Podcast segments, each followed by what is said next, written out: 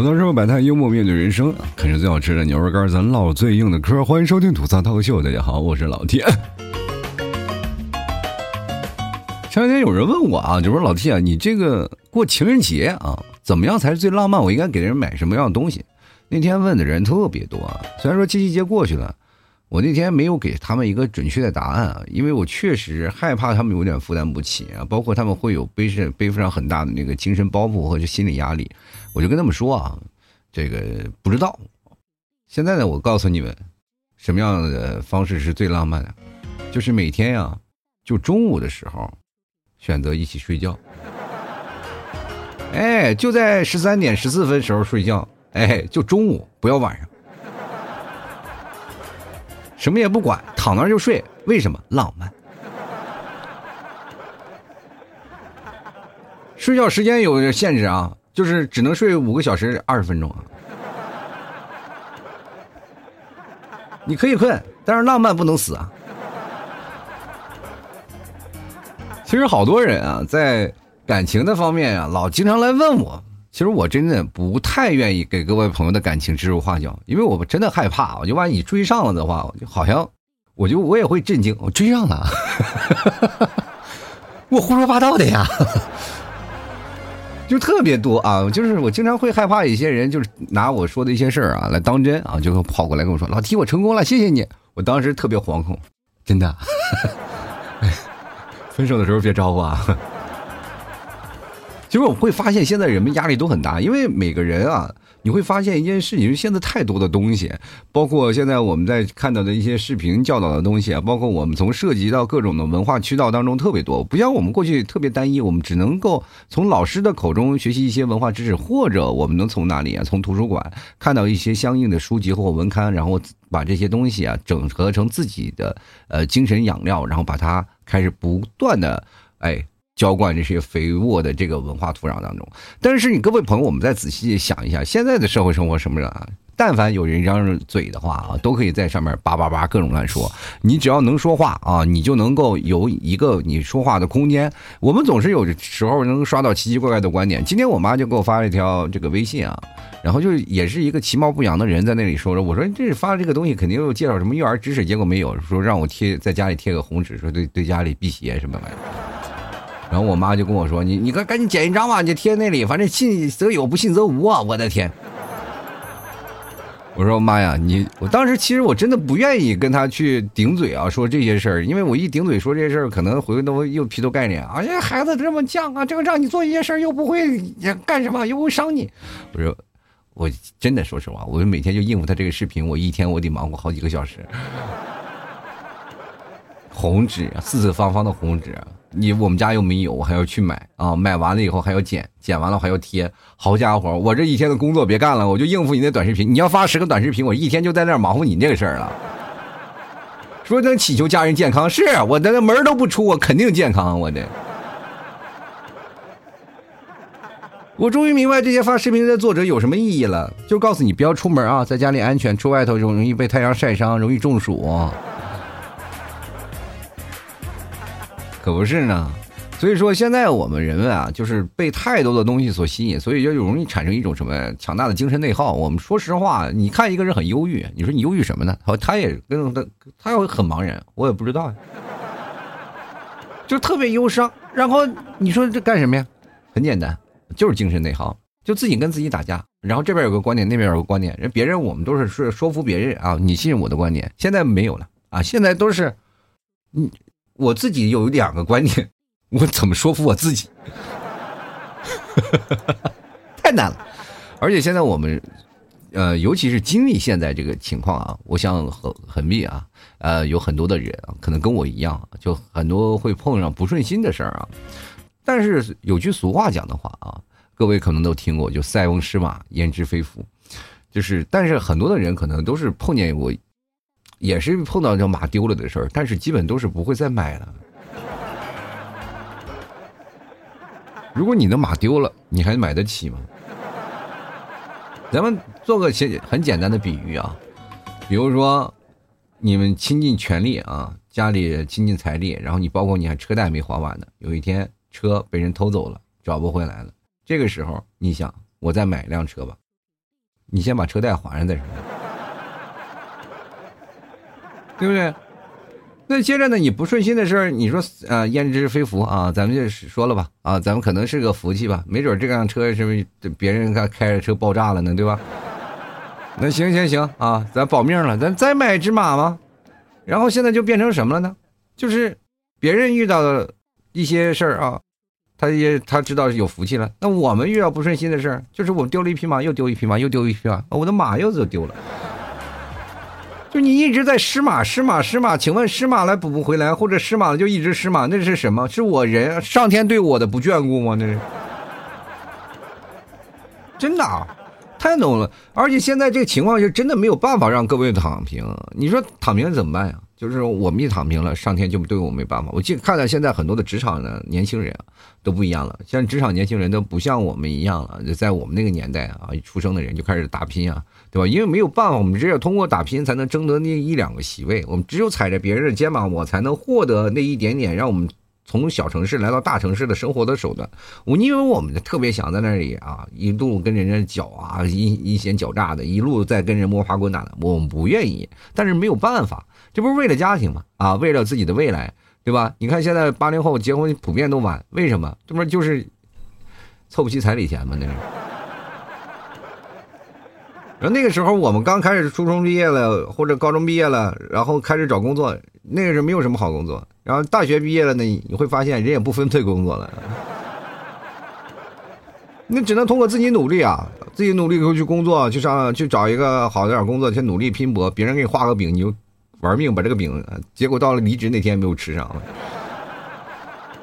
就不断的奋斗，不断的奋斗，你奋斗到一个职位上，你才能开始啊，有你自己的自己的精神生活，你知道吗？在那个时候，我们好不容易有了工作了，觉得我终于可以谈恋爱了。你说，哎，你有房有车吗？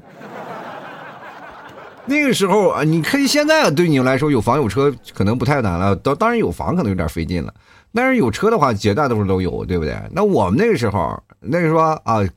家里有房子，但是城市当中没有房子，房价也涨了。我们车子是便宜了，但也买不起，你知道吗？很惨啊！所以说，就让你一直努力。人有句话说的好嘛，就是你不努力的话，老天就会收走你所有的天赋。但是现在我发现年轻人不一样了，现在很多年轻人本来就没有什么天赋啊，老天拿你也没有办法。就我躺平了，那能怎么办？有好多人就真的啊，现在我发现有目前有仅小的一波人啊，有一波人啊，经常会过来给我抖聪明。其实跟大家讲，就是当你数次觉得自己才华横溢啊，你就会发现啊，当你你就会经过了一段时间，你会发现自己身在井底，你会发现你和别人的变化就明显非常大。比如说有段时间，我就给我自省啊，我就说。哎，我我反省一下自己最近有什么事儿啊，或者为什么不行啊？就是为什么在有一段时间我就开始躺平了？因为我也躺平，我很佛系。我跟大家讲过，我很佛系的一个人，就是外卖放在那里啊，我一般我如果要是忘了吃的话，我一般都不动它那种。我非常佛。然后快递我就是包括我收快递了，或者是那什么东西啊，呃，我从来都不去主动去给人好评啊、返现啊，就是哪怕这金额再大，我看都不看就扔了一眼。并不是我穷，就是懒，就是很难受啊！就是所以说，在这段时间里，你总是会认为，呃，别人和你是一样的，其实不一样。在别人的规划都是上半年我们赚几百万呀，啊，我们下半年开公司啊，然后后半年我们要把这个公司整上市啊，啊，都是我这身边这些朋友都是搞这些东西的。那我的规划是什么呢？啊，中午黄焖鸡米饭，晚上吃个粉儿什么的。明天吃啥呢？还得琢磨琢磨。但是周末一定要吃顿好的。我现在基本不打游戏了啊！就发现很多的听众朋友也问我：“老提你玩游戏吗？”我玩过，我不是没玩过，我玩过，但是我一般不玩游戏了。现在基本都是在不断的在做节目啊，做节目，然后做直播啊等等一些方面。最近还在学剪视频啊，以以后可能还往剪视频的方向发展嘛。没办法，学到老啊，就活到老学到老嘛，也一直在不断的朝这个方向努力。小时候我真爱打游戏的，小时候真的打游戏打的特别厉害。我小时候有时候甚至偷家里的那个一块两块的钢镚，我回去打游戏。那过去一块钱能买四个币，一个四四个币我能玩一天，我真的啊。我爸我妈有时候，我妈不怎么找我，经常我爸会跑到那个游戏厅里找我。然后，但是我爸找我的时候，很多人都知道啊，你爸今天来找你了。我说你怎么知道的？废话，打你那么大动静啊！那所有人都知道啊！一来了，那时候我爸还是在一个厂当保安。过去那个保安他们是有编制的啊。过去的保安他们穿的都是那个类似于，呃，警察的衣服。那时候他都以为那我被警察抓走了。就一个保安，你闹那么大的牌面啊，那种。那个过，因为那时候国营企业啊，那所以说他们那个那时候保安科跟现在是不一样的啊。过去的保安科是真的很有有那个呃稽查能力的，所以说呃那个时候呢，我爸来抓我的时候，他们都以为我是一个坏孩子，所以说那时候就普遍有些孩子都对我产生一种那种什么心情呢？就是那种的哇，这大哥这是个大哥呀，这一定没少办坏事啊。那时候有很多的小朋友就拉纳入我的麾下了，我跟你讲。但是他们不知道，在我麾下的那个过程当中啊，我是伴随着怎样的痛苦。所以说那个时候，经常啊，我去玩游戏，家里人不让啊，我爸妈都不让。所以说那时候阻碍我玩游戏的就是我们家长啊。现在都是绝大多数家长不让我玩游戏。等长大了嘛，你可以自己玩了嘛，你自由了吗？你就突然发现生了孩子，我们家儿子天天扒拉着我不让我打游戏。你想玩个游戏，我们家孩子不答应啊，所以说你可以发现我们这一代人真的惨啊，实惨。而且包括啊，还有劝人谈恋爱的啊，催婚生孩子的，我觉得都是有一点啊，就是就根本，说实话，就是根本是在否定别人的生活方式。就比如说现在啊，很多人说老季，你不是也催我们结婚？催我催你们结婚是告告诉你们什么的？就是你们体验一种人生方式。我并不是劝你们爱怎么走就怎么着，管你们那事儿呢。但是这个催是不一样的，催是啊，你该该结结婚了，该结婚了，一直一直督到你，让你很叛逆那种，就很烦啊。那种就是否定了你这个这个人生方式，就是你单身是有罪的，知道吧？你知道现在有一种最可怕的言论，就是单身有罪论啊。只要你单身，你就是有罪的，你没有符合这个家里啊，没有给人我们生个孙子啊，生个啥，没有让我们啊抱着小孩，你就有罪啊。所以说，有的时候可能真的是父母啊。把自己可能有时候自己成功的经验啊，就一成不变的就挪到你的身上了，对吧？然后就会以为你也会成功，其实不一样。现在社会在变啊，你还是求他们先过好自己的人生嘛。你们能不能别离了啊？你就劝他们。有的时候真的是啊，他自己的婚姻闹得一地鸡毛，反反过来渴求你，希望你的生活过得好，那怎么可能啊？你听我的节目当中有很多言论啊，我有对这个情侣的有一些言论，我对这个单身的有一定言论，但是我劝人从善啊，我希望你们谈恋爱呢，是希望你们多一点的恋爱经验，到时候呢，因为这段恋爱肯定也得分手嘛，这样，我是希望你们在恋爱的时候，你懂得什么是爱，什么不是爱啊，因为我走过很多的错路，我知道就是在恋爱的过程当中，它有很多的东西其实是真的可以避免的，如果按照我的推敲，按照我的。逻辑思维来说的话，就是人只要碰见一个人，他只要能容忍他所有的全部，这个人和这个人一定能走到最后，明白吗？就是你可以看到，就任何的感情分手，就是一个人容忍不了一个人的事儿。当你真的结婚了以后，你再把你结婚过后，然后那些感觉，然后你发现你啊，再跟你安到你的前任身上，发现都他妈的不叫事儿，你知道吗？就是这些事儿，你说哥，哎，我现在就是天天跟我老婆吵架，吵成那样，你说放任何一个前任身上，他妈都是长命百岁那事儿啊，那都是白头到老，推着摇椅慢慢聊的主啊，怎么会因为这些小事而分手呢？自己意向不够坚定，感情经验不够丰富啊，还有一些对于爱的东西的过于渴望，或者是对于浪漫的过于执着，等等等等，就促成了这些事情。你不会啊，安抚你的感情，感情就会来折腾你嘛。就是现在各位朋友，经常会发现有人催你啊结婚，或者是劝你一些东西的话，他们总会有一些固定的样式啊。你就会说恕我直言呀，啊，我没有恶意啊，路人意见啊，还有包括我是我个人的专观点啊，你不许误喷，好吧？然后，哎呀，难道世界上就我一个人这么想吗？还有等等等等这些词啊，你看，只要这些词一出现，后面他妈绝对没什么好话，我跟你讲。还用你说？我自己还不知道吗？这就是现在人们过的这些事儿啊。前两天我过生日了啊，然后我收获到了很多朋友的祝福啊，确实是很多人然后但是也有出现了一些很恶意的啊，很恶意的那些祝福，就是告诉他的生日祝福是这样的，别人的生日祝福是，哎呀，老 T 祝你生日快乐，老 T 这年年有今日，岁岁有今朝啊，嗯，但是有些恶意的祝福是这样的，老 T 祝你三十八岁生日快乐啊。有的人还是祝你说老 T 啊，祝你呃那个福如东海，寿比南山啊！真的，我感觉这个生日啊，好像明年就是我的忌日了，你知道吗？我发现这个什么情况？反正而且。到现在我才迄今为止，我才出现一个问题，因为前两天有个听众朋友突然跟我说了：“你这多大的生日？多大的生日？”其实我到了呃三十多岁以后，我往往我都对自己的岁数我没有那么敏感，我不太记着自己的呃岁数。我不知道你们记不记得啊？就是每年，比如说二十多岁，我记记得多少岁？我从小到大都没有这个概念。我今年多大了？我可能还要有个疑问，我去现算，对吧？过去一说啊，你是什么年什么年，我一算就算出来。但是现在我会发现，我你问我多少多多大岁数，我着急算不出来。这可能就是中年对我来说最大的困惑吧。这就为什么说岁数大的人啊，你我怎么能随意告诉你的岁岁数呢？啊，我不能告诉你的岁数啊，这为什么呢？不是说不能随便告诉你，我就是算不过来。我就现数啊，所以说等到这个年纪，我突然才有一丝感悟啊，就是我是第一开始啊，我就觉得八零后不是人到中年，你知道吗？就是到八零后那时候，我还觉得我还是青少年阶段啊，青或者是青中啊，到了现在开始，我真的觉得我开始步入中年了，我承认自己是个中年人了，但是我为什么我感觉我的心态依然这么年轻？我依然觉得我还是个孩子，我从来没有就是认真的觉得我是一个大人啊，就办着一个成年的人的事情，然后做了一些特别成熟的事情。按照我来说，就是中年人应该是穿着什么？穿着一个 T 恤，然后那个穿找条这个长的裤子，然后裤腰带，然后勒在胸上那个位置。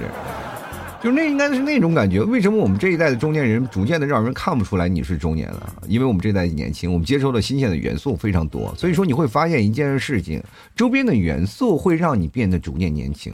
这就为什么过去古代人只能活到四十多岁了，没有太多新鲜事物嘛。比如说像我们上一代啊，物资匮乏的我们爸爸妈妈那一代，他们真的是太物资匮乏了。然后睡觉睡得比较早，每天是什么也是不干啊，一般都是张家长李家短，也没有什么太多的信息渠道，导致于他们的很多的东西都是比较闭塞的。所以说他们那一代，比如说像我爸我妈他们那些四十多岁啊，虽然说他们也是穿的稍微潮一点嘛，学广州那一代过来，稍微的潮一点的，但是几乎到了三四十岁都保持一个非常就是非常非常保守的一个打扮了，就可以看到一个中年人的打扮，然后就出现在他们的身上了。但是到了五十多岁，突然发现又返老还童了，是吧？这个。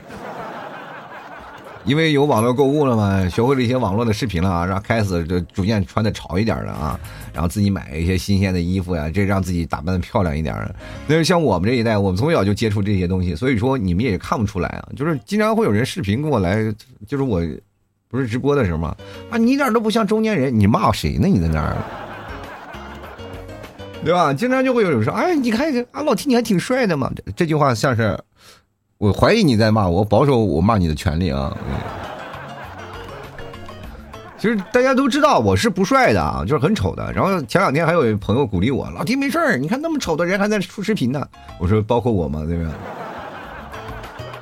所以说那个在生日那天嘛，我就开视频了，然后给大家来看一看啊。所以说，呃，很多的人也都能看到我直观的长相了。其实我跟大家讲，一个四十多岁的人，然后露脸，真的。我是实在是不想露脸，因为我是只想通过我的才华来吸引你们的，是吧？让你们来听我的节目，并不是希望通过我的样貌，通过我的美颜。虽然说嘛，确实长得确实不太好看，但是依然能通过这样的声音，因为你可能看到很多的人听我声音啊，他们会幻想出一个虚拟的人物来。这个人物啊，可高可低啊，可胖可瘦啊。虽然说可能戴眼镜，也可能是是真的是瞎子阿炳的各种各种的形象，都是在自己幻想当中出来的。这个人物可能是自己啊，就是多年前啊，肯定想着，哎，这个人啊是他心目当中的一个空缺，然后最会出现一个随着声音形成的一种人物，可能随着自己的见识不一样。那么，当我如果真人出现了，我就等于打碎了很多人的梦想。所以说我一直没有出现啊，但是最近出现了，我也不害怕。呃，这两天啊过生日，其实我的印象还蛮深的，就是到了这个生日呢，我就会发现不会铺张浪费了，因为确实也不是什么值得纪念的事儿啊，就是因为越到这个人啊，越到后期越不想过生日，因为感觉他妈又老了一岁，你知道吗？你小的时候为什么呢爱过生日？我突然发现了，我觉得小的时候一过生日开心的不得了。我终于明白为什么了，就是那过生日那天呢，然后呢怎么回事？呃，你们替嫂给我买了个生日蛋糕放那儿了，然后我们家儿子开心的不得了，因为他能吃蛋糕，他管你是过不过生日，他开心死了啊！然后过生日的时候，他吃了蛋糕，突然发现那个蛋糕啊，我这么一个彪悍的人给我闹了那么卡哇伊的一个蛋糕，我原来知道了，是我以我过生日的名义给我们家儿子买了一个蛋糕。所以说你吃不吃无所谓啊，但是你你过生日的名字，以后我就不是我了，我是我儿子的我，就是 你说觉得很可怕了，说为什么？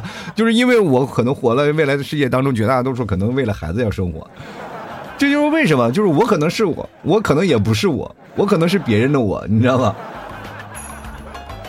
这就很啊很奇怪了。所以说小的时候玩蛋糕，我记得我有一次过生日啊，我们一帮人二十多岁过生日是非常疯狂的。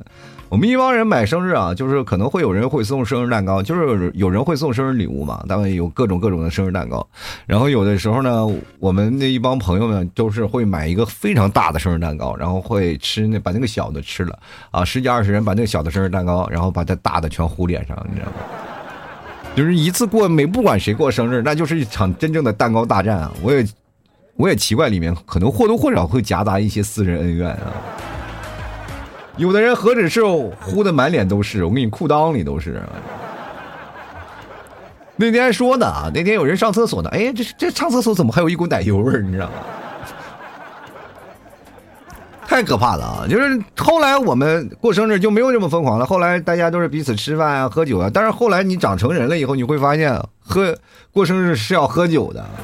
跟一帮朋友天天喝酒啊，你也不管是生日蛋糕什么蛋糕了，反正最后那个蛋糕去哪儿不知道了，就把自己喝的差不多了啊！就每次过生日就是喝酒，就是喝酒，啊，这就是那个时候的人生啊！其实每次过生日都很疯狂，但每个生日都让你过得记忆犹新。我记得我有一次一个特别的生日啊，就是那正好我是刚来杭州啊，那个时候其实我自己本来不打算过生日，其实到二十八九岁以后呢，就其实不愿意过生日了，而且尤其刚来这个杭州打拼的时候，确实不太愿意啊。我在那呃正做节目呢，可能做完节目了，刚下播，然后下播了以后在那收拾收拾东西，然后就有一个别的那个台的主播过来啊，告诉我这哎七哥你过来吧，然后我说怎么了？你出来一下，然后我一出去看，叭嚓也站了一排啊，就是我的。嗯，听众啊，其实我都认识，有的几个听众是我见过的，我认识的。然后嗯，过来了，哗，你关键他们来就来吧，就是人倒不让我们感动，但是都没有空着手，主要是啊，就非常感动这一点，你知道吗？着实在那时候给我一个捉襟见肘生活带来了一丝光亮，然后一打开全是烟灰缸啥的，我跟你说，好像也没什么太大的帮助。不过还是很感动的啊，然后我就请他们吃顿饭。仔细算算啊，我还亏了，我今天 啊，确实挺有意思啊。那天，然后我就直接跟台里说了一下，我就请了假，我就出去吃饭了，跟朋友们啊，就是跟那个听众然后一起吃了个饭。那时候我还在传媒学院啊，然后跟传媒学院的就旁边的饭饭店一起吃饭了。谁知道旁边坐着哪个是未来的主持人，你知道吗？然后一帮人，我们在这吃着饭，聊着天然后聊着人生，特别有意思。然后一帮人租了一个，就是到那个酒店啊，嗯，开了几个间房，开了好像两间，然后女的住一间，然后男的一住一间，男的一大堆。然后当时我因为我家就在附近，但是我依然晚上跟他们陪着一起聊天，聊到四点多，我就聊到凌晨啊，快凌晨了，快赶快睡觉了吧？啊，马上要睡觉了，结果有人要走了，又送人家。几乎那一天我我一晚上都没有睡，陪那帮老爷们聊天聊到半夜，然后白天又送好几个人啊，就是走，可能陆陆续续走，然后送他们走，然后送完了以后，我就自己可能然后回到家里啊，收拾收拾啊，收拾收拾洗了个澡，然后第二天早上，然后出来了以后呢，就可能也就凌晨了，他们出来了一起吃个早点，然后他们也坐火车第二天回去了。我说多玩两天吧，你这这这个折腾我干什么？这是。其实内心还满满的幸福啊！当时你别提旁边那帮人看我多么羡慕了，我的天哪，能有如此之成就，就说明这我不要脸的功夫非常之强大。当时也确实给我了一个惊喜啊！我完全不知道他们来了啊！前段时间还在我节目直播间啊或者互动的时候，还在看着他们的名字出现，结果第二天就飞过来了，这确实让我挺惊讶的。然后后来呢，还有一年过生日，然后接着就零零散散会有一些听众朋友给我陪我过生日，也就是那个时候变成了我生日的常态。每次过生日的时候，都会有听众过来陪我过生日，专门跑过来啊！有的人从福建过来的，广州过来的，有的上海过来的，其实每年都有。但后来就慢慢慢慢没落了嘛，也就是从那个时候没人陪我过生日的时候，就说明我节目确实没人听了啊。然后后来就慢慢就从此啊，就是确实是慢慢变成了一个人又不愿意过生日的这个一个情况的转变。但是慢慢有了家庭以后，你会发现过生日每年虽然说不太那么大过吧，但是每年都会有，每年都会有一些小感动在那里。其实我跟大家讲过生日这个事情，也是描述了一个人的一个生活的状态。今天节目其实我还是想通过生日生日这件事情影射一下，其实我们每个人都会成长的，在不同的环境当中，当你成长起来，你会发现啊，确实是人生当中就是一一场歇斯底里的一个奔跑啊，你你发现你就一直在奔跑，一直在奔跑，一直在呼唤，一直在叫，没有人管你，你知道吗？对吧？就是真的没有人管你，你只是一个人的奔跑。等你奔跑在快到目的地的时候啊，你又快跑不动的时候，可能会有贵人会扶你一把，但是。完全的人生还是要靠你自己啊！不要太相信别人能够帮你得到任何的东西，或者别人能够帮你去呃规划你的人生。不要相信那些，还是要相信自己吧。然后，人生它必然的一件事情就是，你跑得越快，你离人生的终点就越近。你懂我意思吧？所以说，每个人的这个人生的起点和终点啊，有的人可能会跑得远一点，有的人可能会跑到半路就崩组了，是吧？这个事情是不一样的。所以说。当每个人你要竭尽全力去跑了，你不管快也好哈，慢也好，但只要能到达终点，咱们就好。我只要希望活得久一点啊，活得久一点，我们呢还能见证很多的事情。就比如说八零后，我们真的见识了太多了。比如说我们见证了香港和澳门回归，我们见证了什么？啊，零八年的奥运会，我们也见证了什么流星雨？真的，我见了狮子座流星雨满天划过流星的样子。还有，我们还看到了很多的，包括日全食啊，还有月全食。在小的时候，我看过日全食哦，然后还有月全食啊，等等等等一系列的，真还有什么九星连珠啊，什么奇怪的天文现象，然后还有等等一系列的东西，我们都是这在八零后见证了许多。我希望还能再活得久一点，还能继续再见证许多的东西啊，尤其是我最希望我能见证我儿子的爱情，你知道吗？你就生怕我，因为我结婚比较晚，生孩子也比较晚，所以说我真的害怕我到了我坚持不到我儿子结婚那一天，你知道吗？现在我跟你们皮早就交代一件事情，我当我快死的时候，你一定要鼓励我，让我挺住，好吧？所以说，我也希望，主要是为什么我非常想见证我儿子爱情，我就希望我从三岁的时候，我现在就已经开始关注他如何跟别的小姑娘打交道了，这就是我所有的理论的试金石，你知道吗？前两天那个谁啊，就是你们七嫂跟我说呢，就是说你希望你们家儿子变成什么样的人？我说希望他是个渣男啊。这不，那个谁啊，你们七嫂急了就骂我，你为什么？我说至少他不会被女生伤害，是吧？其实我觉得。到最后呢，我还是希望你知道为什么我希望他当个渣男。其实这个理论啊，就很多人可能会有点嗤之以鼻啊，说为什么你啊，老提你这要鼓励人当渣男？不是啊，我跟大家讲一件事情啊，就是我身边有很多渣男朋友，超多啊。但是那些就是特别渣的那些人，那就是王八蛋啊，咱不要理他，他不是人类的范畴当中啊，不需要把那些纳入到人类的范畴当中啊，那那已经不是人了，因为他已经就是可能是人，但被骂的已经不是人。咱就找那些比较渣的情况下啊，渣它是有边缘性的，比如说他可能是见一个爱一个，这件事情没有办法，这是本心嘛，他没有办法控制自己的欲望。还有一种就是说那种专门玩弄的人，那些不是人了啊，那真的不是人。其实渣男有些时候，我就希望他多能啊，在那个感情的领域领域当中啊游刃有余。到最后呢，总有一个人，你要相信有一件事情，万物一见一物降一物，总有一个女人把你收拾的服服帖帖。我身边有好多渣男，从良了以后呢，一个比一个怕老婆。我跟你讲。我不骗你啊，我真的不骗你，一个比一个老实啊。所以说，这个人生当中啊，就是坏人自有恶人磨啊。当你真正到有一天成熟的时候，你就会放下屠刀立地成佛。人的生活，你不要就总是在想，你不要用他的现在的情况去否定他所有的一生。一个人会改变的，而且改变的那个情况会让你叹为观止。比如说，你看你的小学同学，在看你他的成人生活或者他的中年生活，你会发现他截然不同。这就是人，人是会变的，人是总有会变的。所以说，如果说你的爱人出有一天出现了一些非常可怕的现象，但是你也可以相信，你也可以等待，他可能会有蜕变的一天。所以说我劝各位啊，也是在人生当中啊，多一点等待啊，多一点包容，多一点理解，然后也多一点支持我啊。不是老 T 节目这么惨了，你们也多支持一下，好吧？然后喜欢的朋友别忘了，你知道我是干什么的？前两天有一个朋友老 T，你是做直播是干什么的？我说，你是主播吗？我说不是。你主要职业是干什么？我说我是一个卖牛肉干的。当时他听着哦，豁然开朗，怪不得节目做的不咋地啊。好了，吐槽是吐槽车百态，幽默面对人生啊。喜欢老 T 节目的别忘了多支持一下啊，然后可以看看。真的尝一尝牛肉干然后夏天天太热了，各位朋友不愿意吃饭，也可以看看这个牛肉干啊、牛肉酱啊，还有白馍酱拌着面吃都非常香。放心，各位朋友啊，绝对是纯牛肉，草原地道黄油，非常好吃。喜欢的朋友可以看看啊。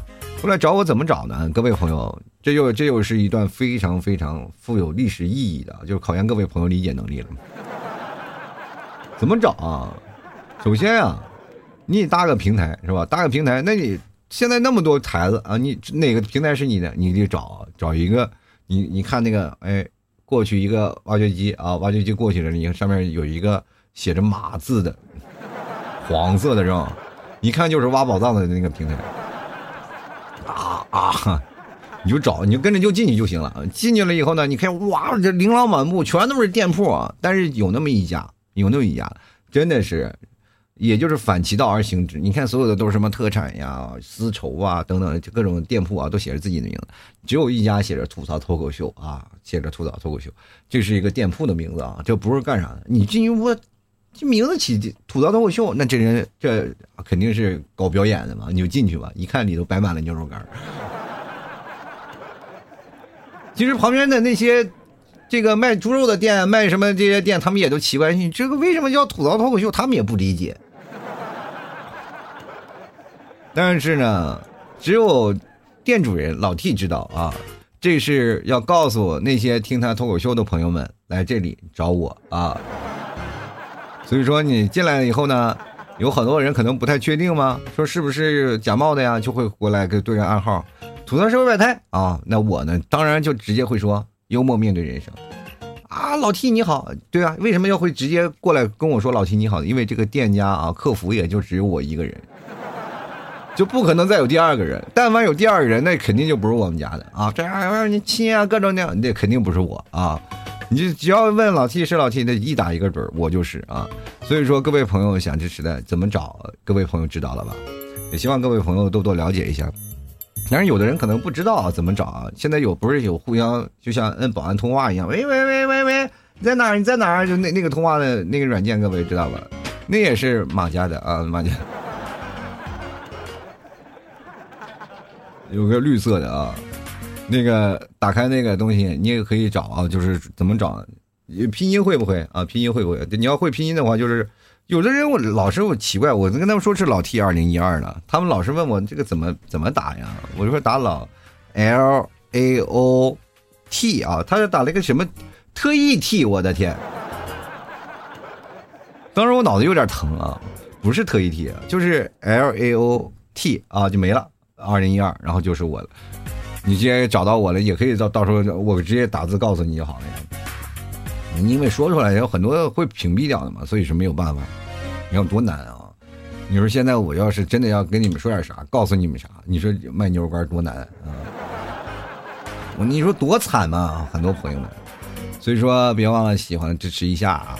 而且还各位朋友每天想看我在那儿滴啦嘎啦乱叫唤的，或者晚上一般都是晚上十点半嘛，我就在那儿一个平台上，就是你们平时刷那个视频那个平台，每天晚上我都会在那儿聊啊，就你搜老 T 脱口秀，基本就能找到。